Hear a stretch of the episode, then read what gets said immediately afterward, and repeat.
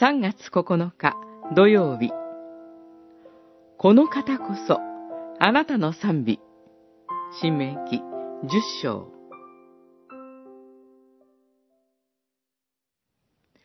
見よ、天と、その天の天も、地と地にあるすべてのものも、あなたの神、主のものである。主はあなたの先祖に心惹かれて彼らを愛し、子孫であるあなたたちをすべての民の中から選んで、今日のようにしてくださった。十章、十四節、十五節。神は、イスラエルの民を恵みの契約に入れてくださいます。主は、あなたの先祖に心惹かれて彼らを愛し、子孫であるあなたたちをすべての民の中から選んで、今日のようにしてくださった。ここには、選びも表明されています。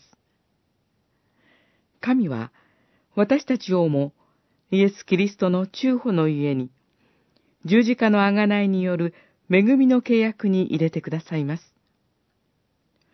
この恵みの契約の神は、どんなお方でしょうか？見よ、天と、その天の天も、地と地にあるすべてのものも、あなたの神、主のものである。まずこの神は、天地の創造者です。すべてのものを治める全能の神です。万物の所有者であり、人間を含めたすべてのものを見手をもって導いてくださるお方です。これが聖書の神であられます。この神が創造本来の姿から堕落してしまった私たちを恵みの契約に入れてくださるのです。二十一節に、この方こそ、あなたの賛美とあります。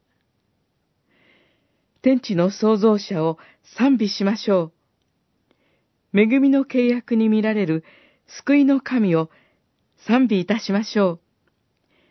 実会を授けて、神の御心に従って生きる道を示してくださった神を心から愛し、このお方を喜びましょう。